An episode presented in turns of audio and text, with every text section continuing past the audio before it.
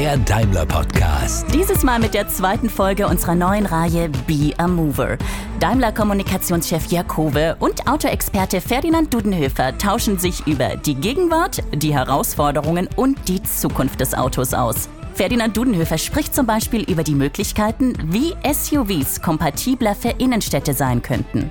Die deutschen Autobauer haben sich ja schon mal geeinigt, äh, die Höchstgeschwindigkeit nicht größer als 250 Stundenkilometer zu machen. Volvo ist jetzt sogar auf 180 Stundenkilometer gegangen. Das ist soziale Verantwortung, die wir haben. Premium hat auch eine Verantwortungsfunktion, modernes Premium. Deshalb glauben wir, wenn wir in so eine Übereinkunft kämen, würden wir viel von äh, diesen Aggressionen Aggressionen, die manchmal entstehen, wenn wir über SUVs sprechen, wegnehmen können. Er zeigt auf, warum junge Leute heute zwar älter sind, wenn sie ihr erstes Auto kaufen, aber immer noch nicht darauf verzichten wollen. Früher hat man mit 18 den Führerschein gemacht und da musste dann auch der alte Käfer oder was es war dann äh, vor der Tür stehen, dass man fahren konnte. Äh, in eine Disco gehen ohne Auto war eigentlich, hat man ihn der Freundin abgekriegt, war langweilig. Äh, das ist heute nicht mehr ganz der Fall. Äh, da muss man ein schickes Handy oder irgendwas äh, haben, um dann die, äh, die Freundin zu gewinnen. Aber was wir feststellen ist, sobald äh, junge Menschen in Familien sind, zusammenleben, mit Kindern äh, dann zusammen sind, dann steigt eminent der Wunsch nach Fahrzeugen. Denn dann geht man auch mal Windel einkaufen und muss große Päckchen äh, packen. Dann kann man immer alles mit dem Fahrrad holen. Und er erklärt, wie die jüngere Generation zu Elektroautos steht. Elektroauto hat Tesla sehr stark angetrieben, weil Elektroauto muss ja auch emotional sein. So ein Müsli-Auto bringt uns nicht weiter.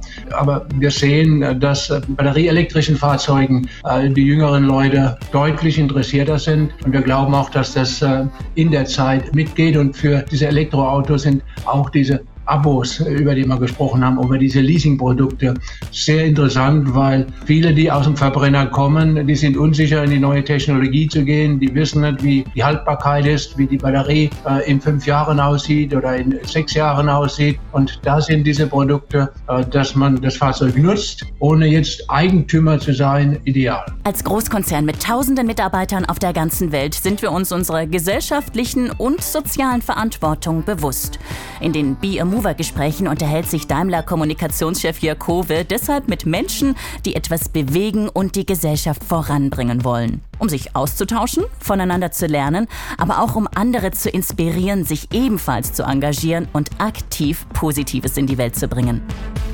Herzlich willkommen zu unserem zweiten Bier Mover Talk. Ich spreche heute mit einem Mann, der wie kein zweiter über die Automobilindustrie Bescheid weiß, der sich mit allen Tücken, Tricks und allen Untiefen, aber auch Höhen der Automobilindustrie auskennt. Der Fachmann schlechthin in der Bundesrepublik für alle Fragen rund ums Auto und Zukunftsperspektiven. Herzlich willkommen, Professor Dudenhöfer. Hallo, schönen guten Tag. Sie sind immer noch Leiter des K-Instituts in Duisburg. Das ist sozusagen nicht nur Ihr Hobby, sondern auch Ihre Passion. Und da haben Sie uns neulich mit einer interessanten Studie äh, überrascht, würde ich sagen. Sie haben nämlich gesagt, die SUVs sind gar nicht so groß, wie man immer annimmt und sind gar nicht die Stadtpanzer. Wie sind Sie darauf gekommen? Was wir gemacht haben, sind einfach, wir haben die Zulassungsdaten ausgewertet von Deutschland und äh, die äh, natürlich kombiniert mit den Maßen von den SUVs und dann sieht man, dass äh, viele kleine SUVs, das ist ja momentan äh, der Trend, dass man von oben nach unten gegangen ist, äh, meinetwegen bei VW ein T-Roc oder noch äh, drunter bei kleineren Maßen oder bei Mercedes jetzt ein GLA und ähnliches. Und äh, diese großen, die spielen immer weniger eine Rolle. Also diese großen oder wir sagen manchmal auch Dickschiffe dazu, äh, die sind zwar zu sehen, aber sie machen weniger als fünf Prozent aus. Und im Schnitt ist der SUV im Prinzip äh, das, was früher äh, die Limousine war. Also es ist ein Fahrzeug für die breite Masse der Bevölkerung. Warum gibt es diese Dickschiffe, wie Sie sagen, auf den deutschen Straßen noch? Das sind ja eigentlich Autos, die für den amerikanischen oder den chinesischen Markt konzipiert worden sind. Warum gibt es die eigentlich auch noch in Deutschland?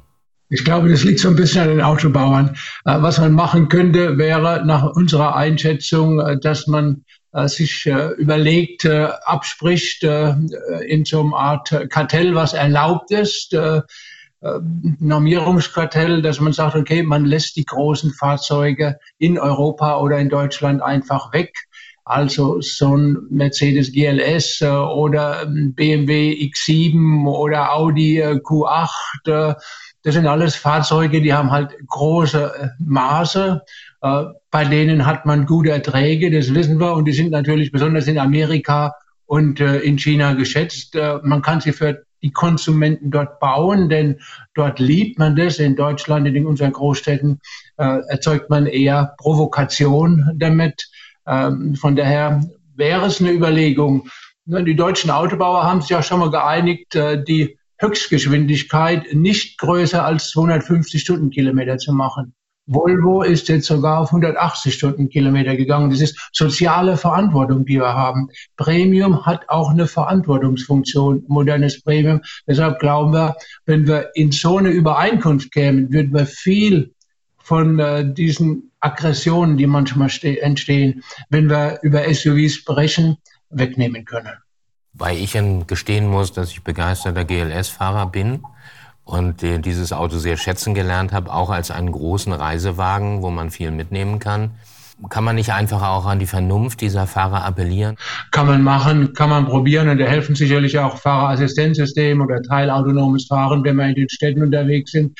Aber es ist einfach so, wenn man die Städte in Deutschland betrachtet, und das sind ja oft die Fahrradfahrer, die sich sehr unter Druck fühlen durch die großen Fahrzeuge. Und äh, in unseren Städten sind eben Parkplätze oft Mangelware. Und wenn dann ein großer SUV am Parkplatz steht und die normalen Parkplätze, so wie sie bei uns ausgemessen sind, hat halt der Gegenüber oder der nebendran wenig Platz, um aus dem Fahrzeug auszusteigen. Also wenn man Fahrzeuge hätten, die automatisch einparken, äh, da würde das Problem bei den anderen, den Kleinwagenfahrern, sicherlich äh, nicht so ins Gewicht schlagen. Bleibt das Problem, wenn Kinder in der Stadt unterwegs sind, über den Zebrastreifen gehen oder unterm Auto vor oder ähm, neben dem Auto vorlaufen oder wenn die Fahrradfahrer unterwegs sind. Wir haben eine große Welle mit Fahrrädern in unseren Städten und es ist wichtig, das zu unterstützen. Und von daher sind übergroße Fahrzeuge, äh, sind dort äh, Punkte, die äh, negative Assoziationen auslösen und das sollte man überlegen, wie man das äh, einigermaßen befrieden kann. Ich glaube, nur mit bis erfahren und einen guten Vorsatz wird nach meiner Einschätzung nicht reichen. Gibt es ja einen interessanten Trend. In den vergangenen Jahren hat man öffentlich immer gehört, immer weniger junge Leute hätten eine Neigung zum Autofahren, würden später den Führerschein machen. Ich habe ihn mit 17 Jahren schon gemacht, damals mit 18 abgeholt, die Pappe. Ähm, sehen Sie, dass sich der Trend umgekehrt hat, vielleicht auch beflügelt durch Covid-19? Also zuerst glauben wir, dass äh, diese äh, Ergebnisse, die früher mal erarbeitet worden sind, dass man Umfragen gemacht hat äh, unter Menschen, wollten sie morgen noch Auto fahren, brauchen sie noch ein Auto? Und da kamen die Ergebnisse, äh, die jungen Leute wollen keine Autos mehr, sie machen keine Führerscheine mehr, äh, sie fahren alle nur noch mit Fahrrädern, mit Bus und Bahnen. Das war objektiv falsch. Die Fakten sprechen dagegen. Wir beobachten seit Jahren äh, die Fahrzeugdichten und die Fahrzeugbestände in Deutschland und sie steigen. Und sie steigen nicht nur in Deutschland, sie steigen übrigens auch in deutschen Großstädten. Also in Berlin, in Hamburg, in Stuttgart, in München, überall sind jedes Jahr mehr Fahrzeuge auf der Straße und die Relation Einwohner zu äh, Fahrzeugen steigt über 500, 600. In Berlin ist es dann kleiner, aber auch dort haben wir Steigerungsbewegungen gesehen. Also ich glaube, das war falsche Information. Es war falsche Fakten, die man äh, gemacht hat. Ähm, wir sehen, dass sich das ändert, äh, dass es weitergeht. Und äh, was man auch sieht, ist, äh, dass äh, sich vielleicht der äh, Eintritt zum Fahrzeug Besitz so ein bisschen geändert hat. Äh, früher hat man mit 18 den Führerschein gemacht und da musste dann auch der alte Käfer oder was es war dann äh, vor der Tür stehen, dass man fahren konnte. Äh, in eine Disco gehen ohne Auto war eigentlich, hat man ihn der Freundin abgekriegt, war langweilig. Äh, das ist heute nicht mehr ganz der Fall. Äh, da muss man ein schickes Handy oder irgendwas haben, um dann die, die Freundin zu gewinnen. Aber was wir feststellen ist, sobald äh, junge Menschen in Familien sind, zusammenleben, mit Kindern äh, dann zusammen sind, äh, dann steigt eminent der Wunsch nach Fahrzeugen. Denn dann geht man auch mal Windel einkaufen und muss große Päckchen äh, packen. Dann kann man immer alles mit dem Fahrrad holen. Also es geht Stück für Stück nach oben. Also diese früheren Untersuchungen, die wir gemacht haben, ich glaube, die waren nicht überall richtig, die waren falsch. Man hat ein falsches Bild gemalt. Auto wird in der Zukunft äh, die Gesellschaft prägen und mit Covid-19 und den Gefahren, die wir da heute sehen, sind wir sicher, dass es eher verstärkt wird als weniger wird. Auch die ganzen Carsharing-Experimente sind nach unserer Einschätzung wenig geglückt. Auch äh, die ganzen Mitfahrgelegenheiten sind wenig geglückt. Wir glauben, dass äh, man äh, wie bei äh, anderen Dingen ein Fahrzeug äh, hat, 24 Stunden zur Verfügung, eine Monatsrate dafür bezahlt, außer Benzin oder Treibstoffkosten sind äh, äh, Produkte, die für junge Menschen interessant sind und bin überzeugt, dass das den Weg in die Zukunft bringt, auch für Autos. Haben Sie auch das Gefühl, dass bei den jüngeren Fahrzeughaltern der Trend zum Elektroantrieb geht, deutlich mehr als bei den älteren? Ja, man ist neugierig, ganz klar. Und äh, muss man auch sagen, äh, Elektroauto hat Tesla sehr stark angetrieben, weil Elektroauto muss ja auch emotional sein. So ein Müsli-Auto bringt uns nicht weiter. Ähm, aber wir sehen, äh, dass bei den äh, batterieelektrischen Fahrzeugen äh, die jüngeren Leute äh, deutlich interessierter sind. Und wir glauben auch, dass das in der Zeit mitgeht. Und für diese Elektroautos sind auch diese Abos, über die wir gesprochen haben, über diese Leasingprodukte. Sehr interessant, weil viele, die aus dem Verbrenner kommen, die sind unsicher, in die neue Technologie zu gehen. Die wissen nicht, wie die Haltbarkeit ist, wie die Batterie äh, in fünf Jahren aussieht oder in sechs Jahren aussieht. Und da sind diese Produkte, äh, dass man das Fahrzeug nutzt, ohne jetzt Eigentümer zu sein, ideal. Wenn ich es richtig sehe, ist im Moment das erfolgreichste Elektroauto auf dem deutschen Markt der Renault Zoe. Ähm, der verkauft sich wie geschnitten Brot, wird mir von den Kollegen von Renault gesagt. Ist das das richtige Auto für den deutschen Markt, insbesondere für die Innenstädte? Also ich glaube, ähm, wir, werden Kleinwagen sehen, aber wir werden ähm, diesen Trend zu SUVs, äh, den werden wir nicht brechen. Äh, in Deutschland haben wir so mehr als 34 Prozent der Neuwagen sind SUVs, das wird steigen. In der Schweiz ist man bei 45, in Amerika deutlich über 50, in China hat man auch hohe Raten, in Österreich ist es deutlich höher. Äh, also der SUV ist eigentlich nicht mehr wegzudenken und deshalb sind in der Zukunft sicherlich äh, Elektroautos oder SUVs als Elektroautos spannende Produkte oder spannende Fahrzeuge, ähm, die in den Markt kommen. Ähm, und diese Themen mit äh, äh, der Ladeinfrastruktur ist in Städten oft ein Problem, wenn man in Mietwohnungen ist. Äh, wenn man ein eigenes Haus hat, da hat man die Wallbox, da ist das Problem nicht so groß. Das wird verbessert und von daher glauben wir, dass Stück für Stück mit äh, auch Premium-Fahrzeugen bei jungen Leuten die Elektromobilität nach vorne geht. Da stellt sich sofort die Frage, was ist mit Plug-in-Hybriden? Ist das sozusagen die Brückentechnologie, mit der wir leben können, wenn die Leute ihn dann tatsächlich auch als Hybriden fahren und aufladen und nicht nur den Verbrenner nutzen? Jetzt äh, bin ich so ein Typ, äh, der äh, weniger an äh, diesen Plug-in äh, glaubt. Äh, für mich ist es immer so ein bisschen Hosenträger und Gürtel gleichzeitig. Und ich bin sicher, entweder Hosenträger oder Gürtel reicht aus.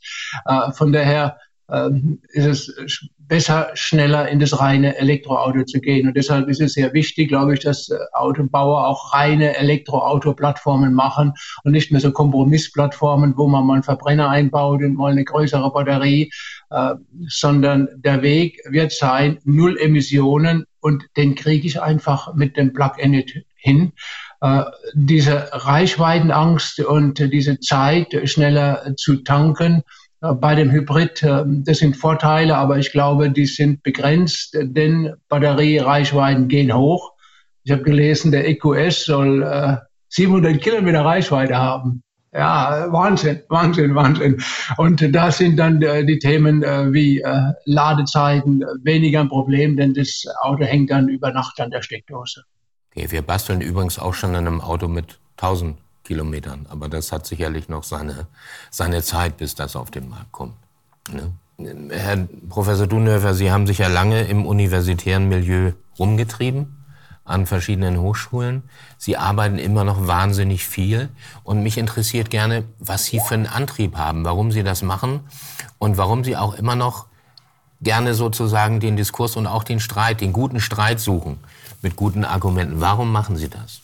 Äh, äh, schauen Sie, ich durfte Hochschullehrer sein und das ist der schönste Job, den der liebe Gott äh, vergeben kann. Denn da dürfen Sie wirklich machen, was Sie wollen. Da brauchen Sie kein Hobby und erst recht kein Urlaub. Also Urlaub wird da wirklich langweilig. Jetzt haben Sie auch sich ins Kongressmilieu bewegt. Ähm, Sie haben ja in Bochum und auch in China Kongresse an den Start gebracht. Wie groß ist die Herausforderung für Sie, das jedes Jahr wieder so hinzukriegen? Dieses Jahr ist ja nur mit Covid eben, sagen wir, sehr eingeschränkt möglich gewesen. Wie sieht das fürs nächste Jahr aus? Äh, das ist ein großes Problem bei uns. Das sehen wir. Wir hatten Glück, das K-Symposium in diesem Jahr. Das war kurz bevor diese Corona-Welle ist. Aber bei uns ist natürlich, wir sind mit sieben Mitarbeiter, die das mit betreuen, äh, eine schwierige Zeit, äh, wo man schauen muss, dass man durch diese Zeit kommt. Wir haben mit Herrn Kalenius und mit Herrn Yoshino am 21. September ein Datum wo wir ein Gespräch machen, was wichtig ist in dem äh, Konferenzformat. Haben wir, vor zwei Tagen haben wir die Information gekriegt, dass der Nobelpreisträger wegen Reisebeschränkungen nicht kommen kann. Wir haben jetzt das K-Symposium äh, fürs nächste Jahr in den Mai geschoben. Also wir versuchen sehr gut oder so gut wie möglich mit der Situation zurechtzukommen. China mussten wir in dem Jahr ganz ausfallen lassen. Also keine einfache Zeit, aber wir lassen uns nicht unterkriegen. Gut, das ist auch meine Frage für die Zukunft. Beim Be Mover gucken wir ja gerne mal in die Zukunft, positiv in die Zukunft. Äh, wie sehen Sie die Zukunft der Mobilität, wenn Sie so in die nächsten Jahre gucken? Äh, also ich glaube, momentan ist der Umstieg in die Elektromobilität, da brauchen wir zehn Jahre und das wurde ganz große Thema, ist äh, dann äh, Car-IT, also die Inf das intelligente Auto. Und dieses intelligente Auto, auch da muss man sagen, hat Tesla viel vorgelegt mit äh, seiner Steuerung, mit seinem Chip, den er gebaut hat, wird äh, den Menschen sehr viele Freude machen. Ich glaube, die individuelle Mobilität wird die Menschen wie in der Vergangenheit auch in der Zukunft weiter nach vorne bringen. Das sieht man in China, das sieht man in Amerika und überall dort, wo der Wohlstand sehr, sehr schlecht ist, gibt es kaum individuelle Mobilität. Also individuelle Mobilität bei uns sind 80 oder 85 Prozent unserer Bewegungen, Personenkilometer, sind äh, Bewegungen, die wir mit individuell mit unserem Auto machen. Fahrräder kommt ein bisschen dazu, aber das wird nicht ausreichen. Von daher bin ich von überzeugt, dass die individuelle Mobilität eine große Zukunft hat. Sie muss sich nur an die Gesellschaft anpassen. Und eine Abschlussfrage. Was wünschen Sie sich für die Sommerferien? Also Sommerferien, dass das Wetter so bleibt, wie es jetzt ist, denn dann kann man immer in der Ruhe unten spazieren gehen und das ist wunderschön, das Ruhrgebiet. Okay, Professor Dunhöfer, herzlichen Dank. Bleiben Sie gesund und ich hoffe, wir sehen uns bald wieder in Realität. Ich bedanke mich. Dankeschön. Schönen Tag. Tschüss. Dankeschön. Das war die zweite Folge unserer Reihe Be a Mover mit Daimler Kommunikationschef Jörg Hove und Autoexperte Ferdinand Dudenhöfer. Wir gehen damit in eine kleine Sommerpause und bereiten für euch die dritte Headlights-Staffel vor, die im Herbst beginnt. Wenn ihr dazu Feedback oder Themenvorschläge habt, dann lasst uns gerne einen Kommentar da oder schreibt uns eine Mail an podcasts.daimler.com. Bis zum Start der dritten Staffel versorgen wir euch zwischendurch hier mal mit der ein oder anderen Sonderfolge. Klickt euch außerdem bis dahin gerne mal durch unsere bisher ausgespielten Folgen oder schaltet bei unseren Kollegen von Daimler Trucks and Buses und ihrem Podcast Transportation Matters ein, dem CEO-Podcast mit Martin Daum.